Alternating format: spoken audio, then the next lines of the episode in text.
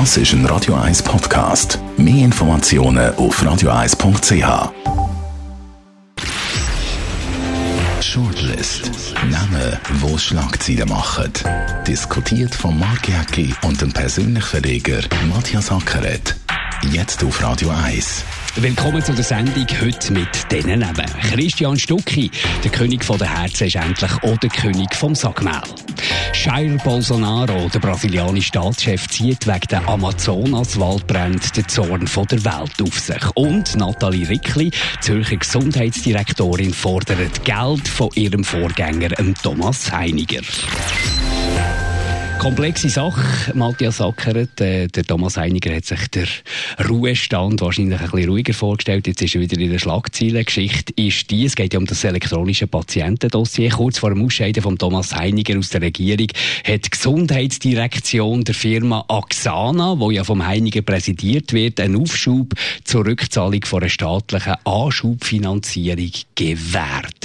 Das sei widerrechtlich gewesen, heisst jetzt unter der neuen Vorsteherin Nathalie Rick. Wirklich, sie wollen das Geld jetzt zurück. Ja, ich habe das ein bisschen durchgelesen und ehrlich gesagt bin ich auch ein bisschen überfordert gewesen. Ich habe es aber auch gemerkt, die Journalisten, die darüber berichtet haben, sind nicht ganz äh, draus bei dem ganzen Fall. Es scheint eine komplexe Geschichte zu sein. Was, was auf den ersten Blick ein bisschen stossend ist, warum gibt das Departement vom Herrn Heiniger einer Firma, wo der Herr Heiniger nach einem Verwaltungsratspräsident ist, Geld? Also, äh, das Gut, hat, man hat die Axalum hat die gegründet für das elektronische Patientendossier durchzubringen. Das war die Idee vom Heiniger. Wir gründen, die gehört ja den Kanton und wir unterstützen auch die Kantone. Ich finde es auch ein bisschen stossend, dass man da äh, Politik und Wirtschaft dermaßen vermischt. Also gibt es ja Interessenskonflikte. Ja, es gibt einen Interessenkonflikt. Ich würde mir Herrn Heiniger nicht unterstellen. Ich meine, er war ein guter Regierungsrat gewesen, aber äh, man weiß einfach bei so Sachen, wo personell so eine Verflechtung ist, dass es irgendwie immer ein Geschmäckle gibt, oder? Und äh, dass jetzt auch bekannt worden ist, dass Farikli das Geld zurückfordert, Nachfolgerin, ist ja eigentlich auch ungewöhnlich. Und es hat, und das habe ich eigentlich das Interessanteste am Fall gegeben, es hat gar keine Empörungswelle gegeben. Man hätte jetzt können annehmen, Frau Rickli geht auf der Heiniger los, grosse Artikel und so.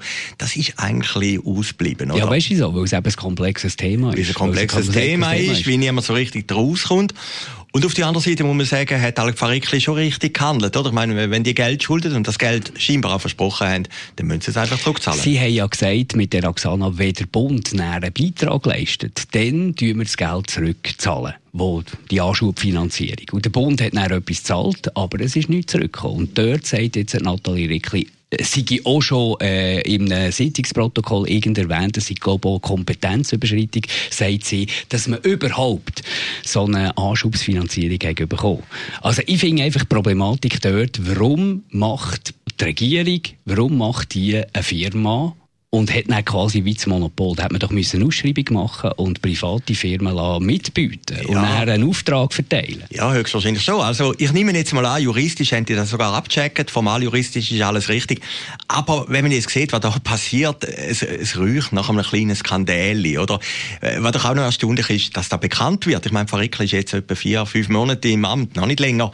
Dass jetzt plötzlich so ein Hammer ist, du gehst eigentlich auf den Vorgänger los, ist eigentlich unüblich. Dann ist noch Wahlkampf, oder? Hast mein, es hat etwas mit dem zu tun? Ja, nein, ich glaube, es hat überhaupt nichts mit dem Wahlkampf zu tun. Aber es interessant ist, dass die FDP nicht anfängt, auf Verreckli schiessen und sagen, das geht nicht, oder Verreckli geht jetzt auf den Herrn Einiger los.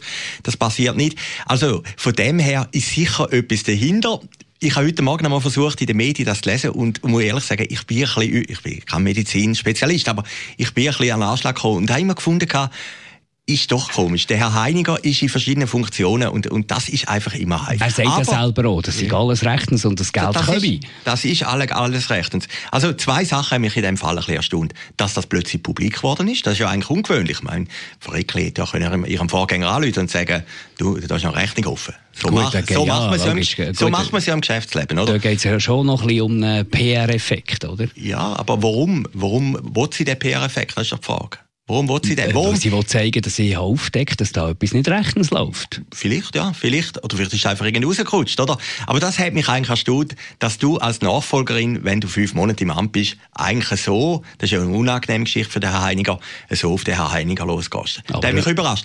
Aber jetzt kommt natürlich das andere, wie du vorhin gesagt hast, wenn man einfach als, sage jetzt mal, als politischer Beobachter das anschaut, dann hat es ein ganz kleines Geschmäckchen mit der Personalunion. Da hätte natürlich der Herr Heiniger sollen merken, da könnte noch ein Problem System geben in diesen verschiedenen Funktionen. Aber dann fast ein bisschen mehr als der Thomas Heiniger der Kritik ist der, der Jair Bolsonaro, der äh, Staatschef von Brasilien.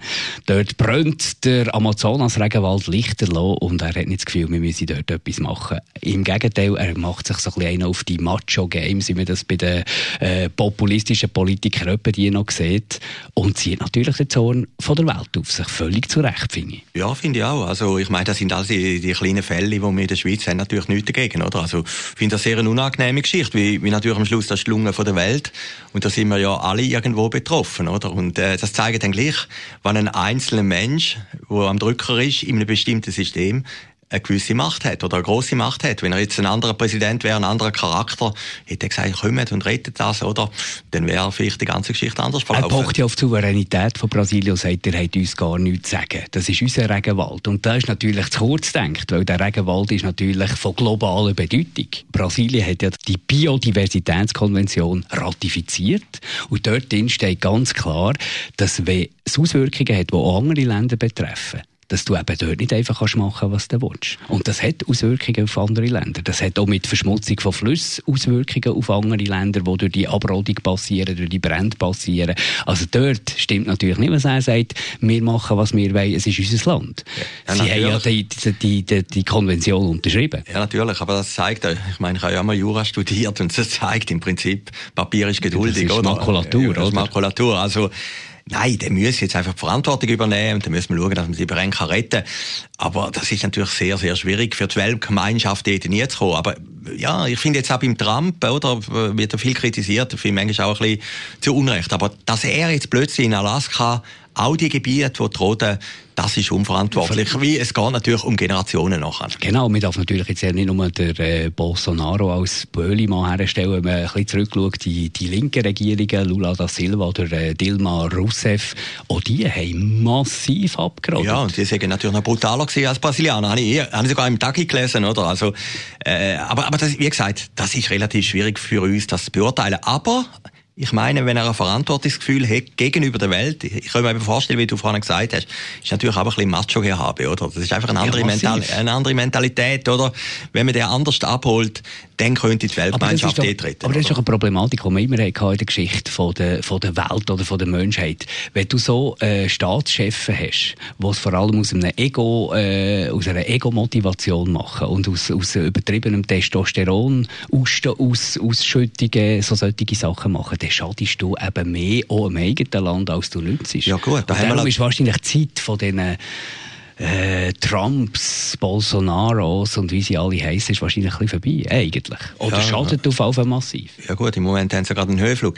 Aber ich meine, da hast du auch in Nordkorea, ich meine, dort verhungern auch alle Leute und, und die Weltgemeinschaft würde ja eigentlich denen gerne helfen dort, oder? Und, und der Präsident äh, sagt, nein, das geht natürlich nicht. Also, das hast du auch in anderen Ländern, oder? Äh, höchstwahrscheinlich hat ein Präsident von einem Staat manchmal auch eine andere Agenda wie die Weltgemeinschaft. Gehen wir zu etwas Erfreulichem noch zum Ja, etwas, was wir könnten. genau. wir könnten. Der Stucki Christian ist jetzt endlich Schwingerkönig, und zwar auf einer Weise, wie es wahrscheinlich Hollywood nicht besser hergebracht hat. Ja, es ist, es ist genial gewesen. Also, ich, ich habe auch geschaut, äh, du glaubst auch, ich ja, habe dir, glaube, ich sogar noch geschrieben. Nein, da muss, das, ist wirklich grandios gewesen, oder?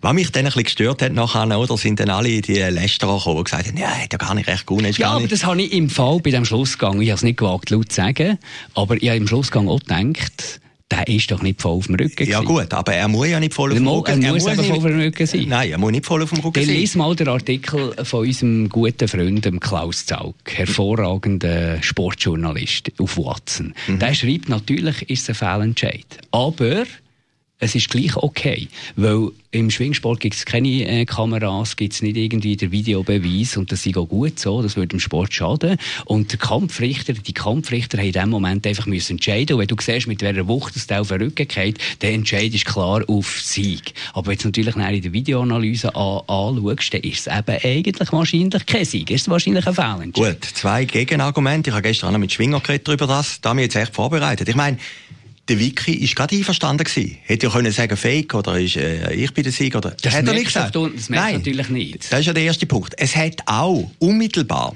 nach dem Entscheid hat auch niemand im Stadion. Nein, ja das ist, aber das ist die Mentalität ja von der Schwinger, die sagen, der Kampfrichter oder die Kampfrichter haben entschieden, es ist so. Das finde ich auch gut. Das soll König sein, das ist verdient König. Absolut verdient König.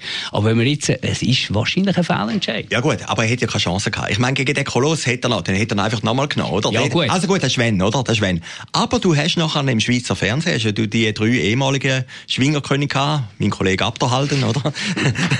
Äh, und, und die sind da gesessen. Hat keiner von denen von einem Fehlentscheid geredet. Und, und wer ist ein grösserer Experte im Schwingsport als ein Schwingerkönig, oder? Ja, du willst ah. natürlich nicht nach einem solchen Sieg ein Stadion, das explodiert, ein wunderbarer Typ, der Schwingerkönig ist worden, der willst ja jetzt nicht ah, der Erste sein, der die Kritik äh, übt. Darum hat es wahrscheinlich ein bisschen gedauert, bis das mal diskutiert wurde. Ja gut, jetzt kann man sagen, Schwinger sind vielleicht ein bisschen langsamer als andere, aber das glaube ich jetzt echt nicht. In dem Stadion hat doch kein einziger gesagt, und das sind ja glaube ich... Nein, logisch, aber du bist ja, ja dort auch ja. gefühlt die 10 Kilometer von dem Ringen weg. Ja, aber, ja aber, aber, im Fernsehen hat es jemand gesagt, kein Kommentator hat es gesagt ich glaube, wo, wo man könnte sagen, wo vielleicht gemau gemauschelt ist ja schwierig, aber ist ja, wie man es zusammenstellt, die Paarungen im Vorfeld, oder? Da hat man es ja, glaube ich, sogar im Wiki einfacher gemacht als im Stück. Ja, absolut sagen, gut. Sagen, kann man sagen, ausgleichende Gerechtigkeit. Genau. Und dann gibt es natürlich Experten, die sagen, im, im Gang voran ist kein Gestellter gewesen, sondern ist 8,75 statt 9. Aber ich glaube, im Schlussgang ist das völlig okay gewesen. Also das hat mich jetzt gestört. Man, man hat dann irgendeinem perfekten Fest, einem perfekten Sieger noch etwas gesucht. Wie die Diskussion mit den Sponsoren. Sponsoren. Herrgott nochmal, ist doch toll, wenn es in der Schweiz einen Anlass gibt, wo, sie, wo, sich, wo sich die Sponsoren noch irgendwie die Füße rennen. Es hat grosse, eine grosse Diskussion Ja, es hat grosse Diskussionen gegeben. Eigentlich hat bei anderen Schwingfesten immer die UBS, ist einer der Hauptsponsoren gewesen. Und die regionalen Ausrichter könnten ihre eigenen Sponsoren nehmen und da haben wir jetzt Zuger Kantonalbank ge äh, genommen, oder? Und das hat dann bei der UBS äh, ja, relativ logisch, ja, das ist schon klar, jetzt, oder? Jetzt, wo der Hype da ist, wird man ja, natürlich klar. präsent Also es ist, beim Fußball findest du eigentlich niemanden, oder beim Handball findest du niemanden, aber beim, beim Schwingen. Und wenn wir jetzt gerade bei dem sind, ich meine, Stucki Christian, wer ist der persönliche Sponsor vom Club? Lidl. Lidl, ja. Lidl. Genau, und da, da, das ist ja auch ein bisschen umstritten. Wenn du jetzt, ja. jetzt wirklich eine deutsche deutsche ja. Billigdiscounter, der unseren Traditionsfirmen ja, Migros Coop wehtut, willst du dem wirklich jetzt Ja, das ist doch interessant. Aber sagt also, niemand etwas? Nein, sagt niemand etwas. Aber das ist doch interessant, also Lidl hat die Swissness eingegeben und hat schon relativ früh gemerkt, wir wollen auf das Schwingen setzen, oder? Schon in, in Frauenfeld ist der Stucki Christian von Lidl gesponsoren gewesen. Es gibt einen anderen Schwinger, weiß jetzt aber nicht, ich glaube in der Schweiz, der ist von Aldi gesponsert. Also, die, die deutschen äh, Detailhändler, Retailhändler haben gemerkt, sie, sie schneller gewesen als ja, Swissness, oder?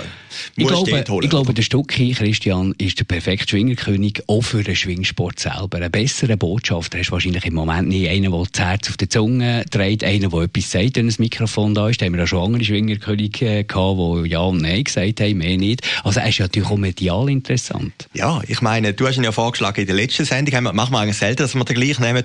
Völlig, fast müssen. Ja, nein, völlig zu Recht. Ich meine, du hast ja die Geschichte erzählt, schwierige Zeit, bis er sich gefunden hat, hat er mal etwas anderes gemacht, hat auch Abstürze gehabt. Es ist alles. Hollywood. Das ist Hollywood, Hollywood, ja, das ist Hollywood. Und ich, äh, also es läuft da, ehrlich gesagt, auch wenn du in der Stadt Zürich wohnst, ist der kalte Rücken drauf gelaufen. Ich habe das großartig gefunden.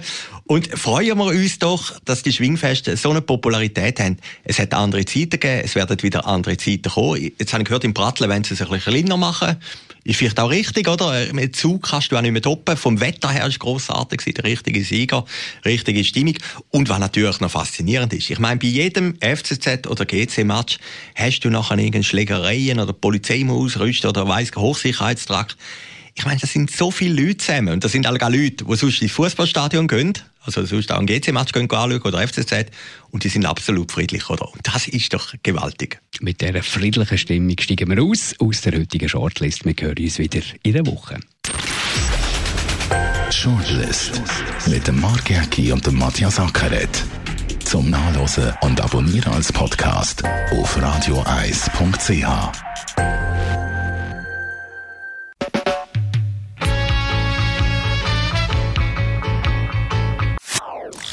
Das ist ein Radio 1 Podcast. Mehr Informationen auf radioeis.ch.